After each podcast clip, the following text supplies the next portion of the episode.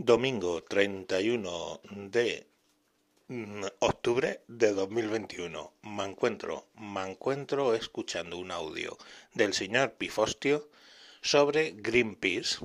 Si ayer yo os relacionaba el terrorismo con Greenpeace, pues de alguna manera un tanto quizás tangencial, aquí hoy el señor Pifostio os hace unas valoraciones sobre Greenpeace que creo que os pueden ser de interés. El señor Pifostio al habla dirigiéndose a los oyentes del señor Mancuentro, confiando incluso en que haya en el futuro algún oyente más, dada la gravedad de las cosas que el señor Pifostio les va a comentar a ustedes.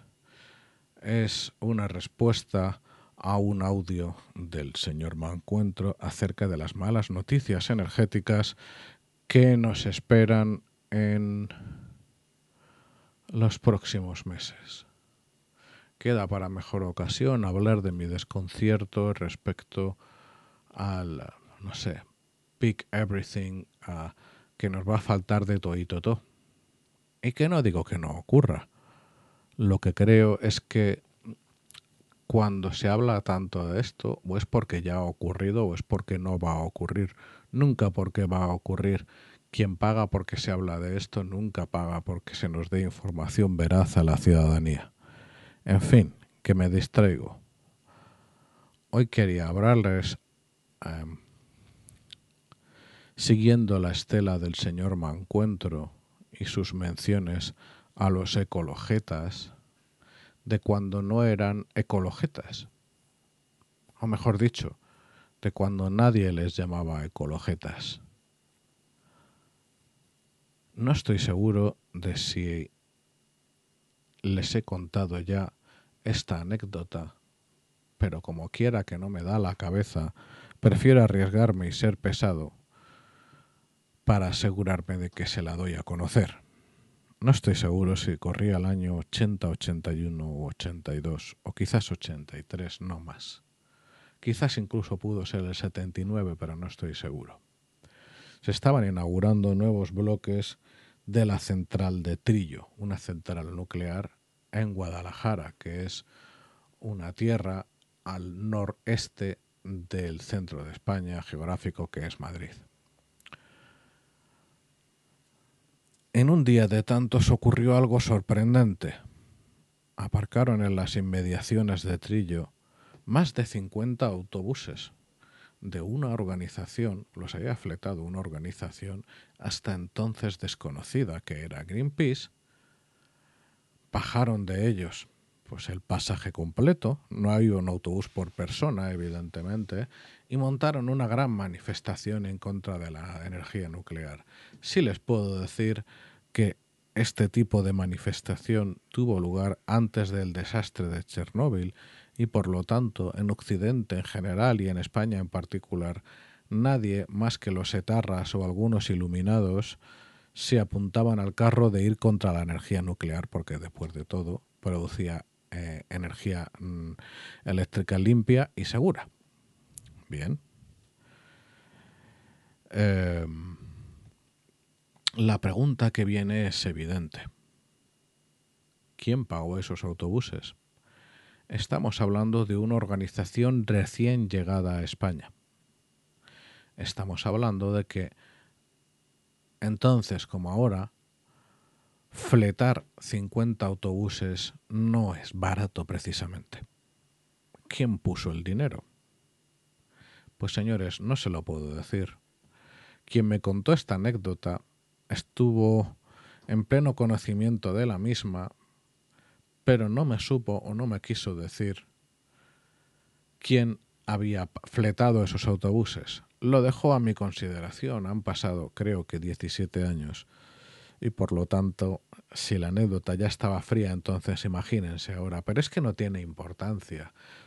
Lo que nos pone sobre la pista es, en fin, ¿cuál era el beneficio de fletar esos 50 autobuses? Porque llenarlos de fauna variada es trivial. uno recorre los sitios que ha de recorrer, pone bocadillo, medio convence y por el LOL, por la causa que toque, por aburrimiento o por el casi siempre vano objetivo de follar aprovechando que el pisuerga pasa por Valladolid, pues se llenan los autobuses. Sí, anda que no hay gente esperando una causa, pero el dinero es otra cosa. En fin, ya desde el comienzo, Greenpeace pertenece a lo que me gustaría presentarles como la internacional activista en contraposición, o mejor dicho, en paralelo a la organización terrorista, perdón, internacional terrorista. Ustedes saben que entre los años 70 y 90 hubo una auténtica fiebre en Europa de organizaciones terroristas eh, que una y otra vez colaboraban entre sí, que atentaban contra intereses aparentemente nacionales, pero detrás de la cual siempre estaba lo mismo, que era la Unión Soviética y casi siempre por país interpuesto. Estábamos en guerra, no se olviden. A los más jóvenes no lo habrán vivido. Los que peinamos canas lo recordamos perfectamente y precisamente el miedo a lo nuclear con el que convivíamos diariamente impedía que la cosa llegara a mayores, pero como la confrontación estaba ahí, salía por donde podía. Una de las formas era atacar a las fuerzas y cuerpos de seguridad del Estado y a, las fuerzas armadas de distintos países, España o Inglaterra. Yo cuando escucho a personas simpatizando con la causa irlandesa, si son personas españolas y decentes, me estalla la cabeza porque no lo logro entender. En fin, sea como fuere, cuando cae la Unión Soviética, cuando colapsa, mejor dicho, ya no hay dinero. Esas organizaciones, sin ese maná perpetuo, no pueden subsistir porque en el entretanto las distintas fuerzas y cuerpos de seguridad del Estado han aprendido a cooperar entre sí y además se han profesionalizado en la lucha contra terroristas hasta el punto de que la hacían completamente inviable. Mm, las fuerzas y cuerpos de seguridad de toda Europa tuvieron el placer o el visto bueno de acabar con sus alimañas. Nosotros no, pero eso queda para mejor ocasión. En fin, así las cosas, tenemos otra internacional que es la activista, una plétora inicialmente limitada, pero luego cada vez más extendida de organizaciones que se dedicaban a hacer el bien, protejamos el medio ambiente, salvemos el planeta, los animalitos y los derechos humanos. Esas organizaciones aparentemente o declaradamente internacionales, sin embargo tenían algo en común, que actuaban para comunicar fundamentalmente a la población europea y en segundo orden de Estados Unidos, Canadá y algún otro país desarrollado. Sus eventos y acciones tenían lugar, por lo tanto, fundamentalmente contra las malvadísimas acciones de las democracias occidentales.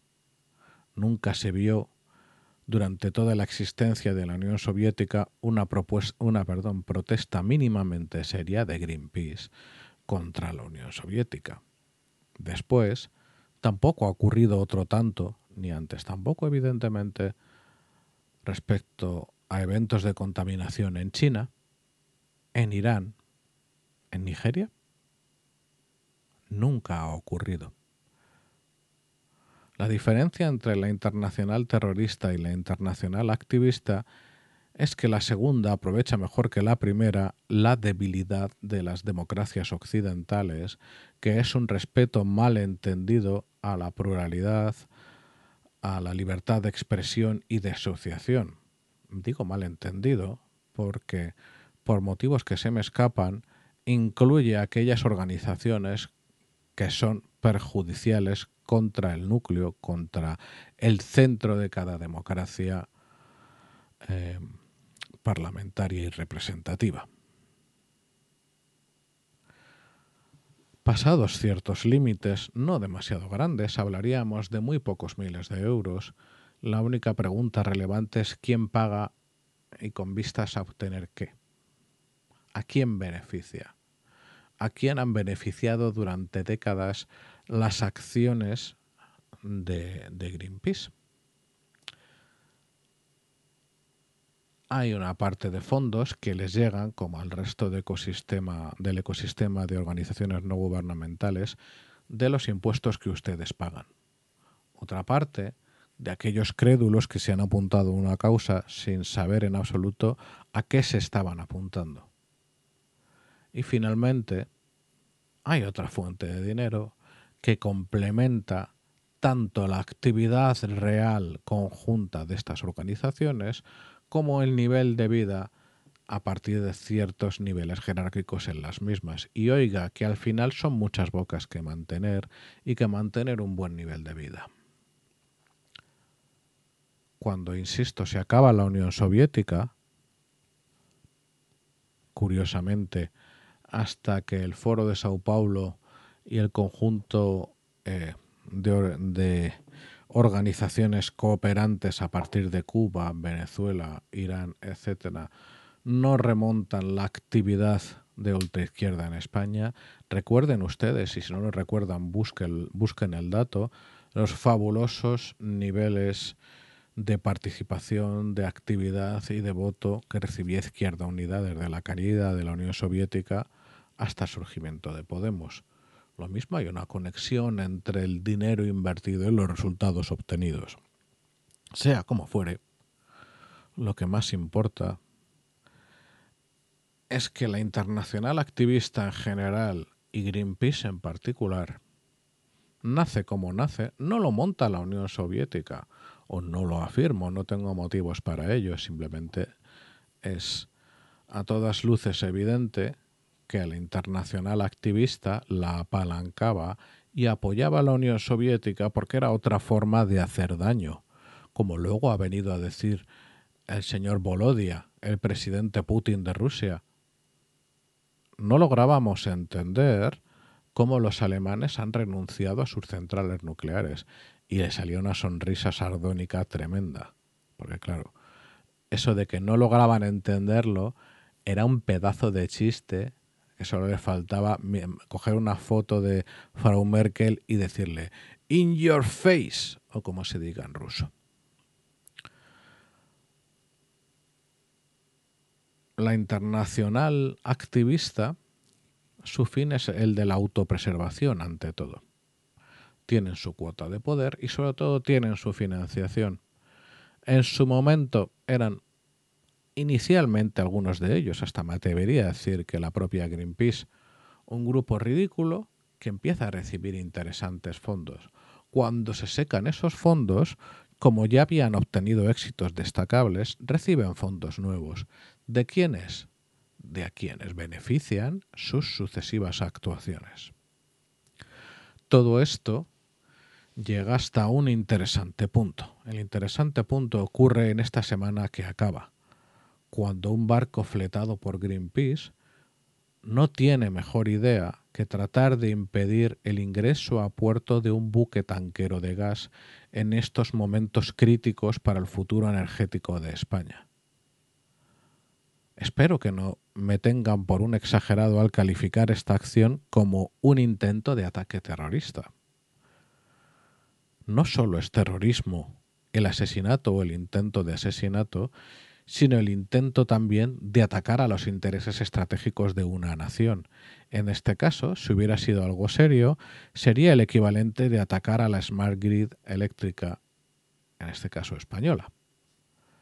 Yo creo que la idea era tan loca que, por los motivos que fuera, no le llegó al gobierno actual porque, de lo contrario, habían impedido que la Guardia Civil cumpliera con su deber. La Guardia Civil del Mar abordó el barco, detuvo al capitán y que está detenido y a la espera de ponerse a disposición judicial, que sinceramente no tengo demasiadas esperanzas en que toque un juez no favorable y que reciba el tratamiento acorde a lo que han intentado hacer.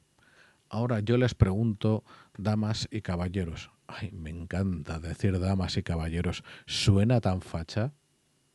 Yo les pregunto, damas y caballeros, a quién beneficia, ¿A quién beneficia el daño inmediato propagandístico y estratégico si hubieran tenido el más mínimo éxito?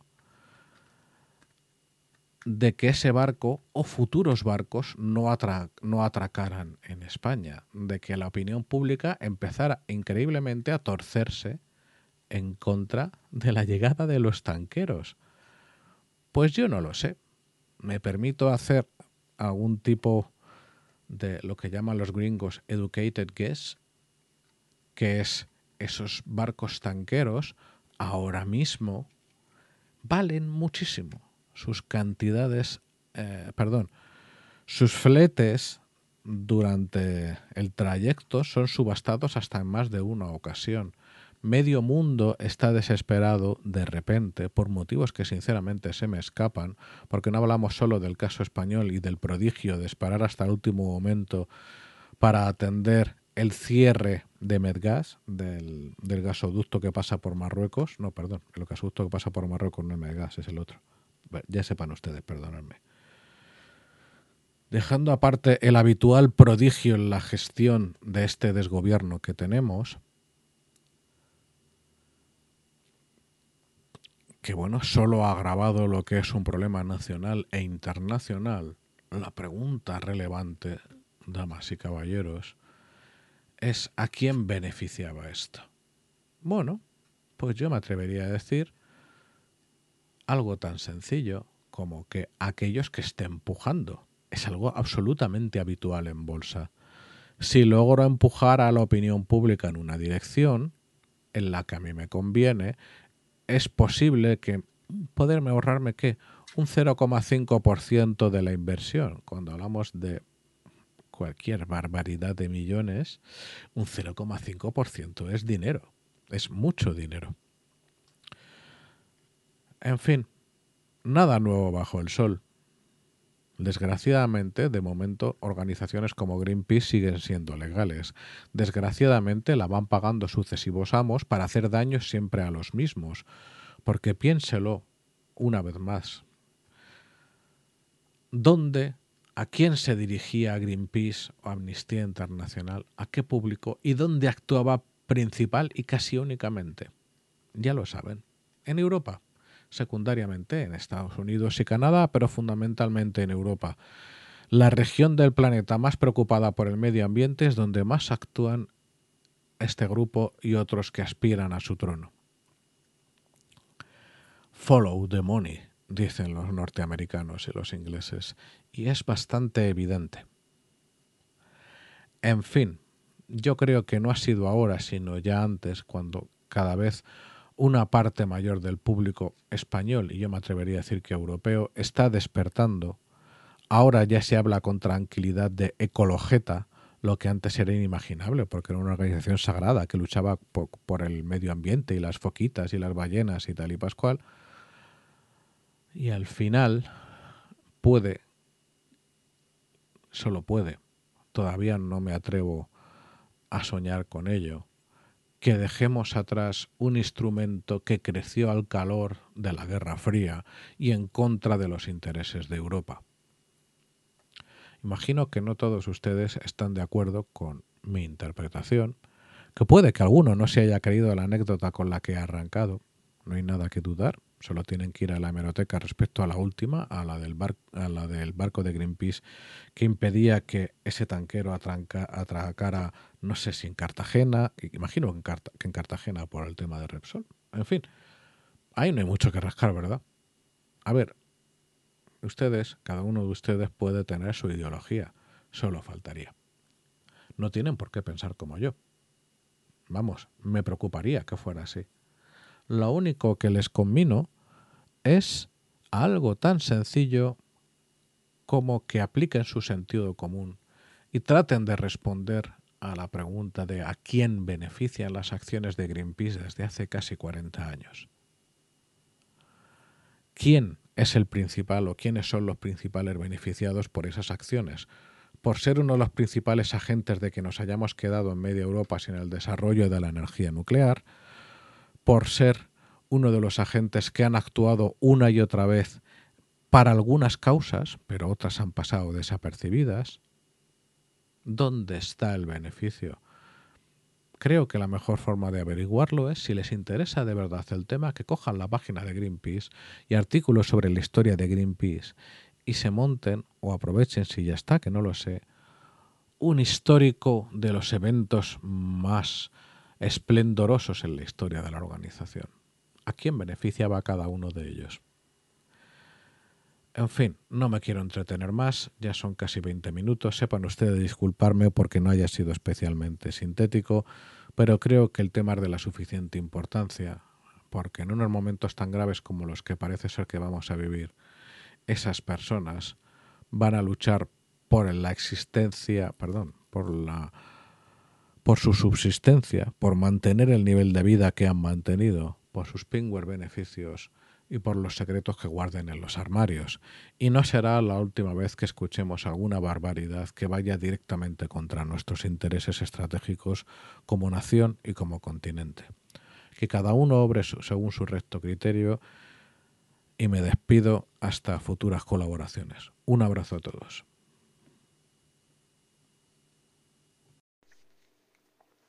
Bueno, y eso, niños y niñas, es el señor Pifostio en modo Dios. Poco más se puede añadir.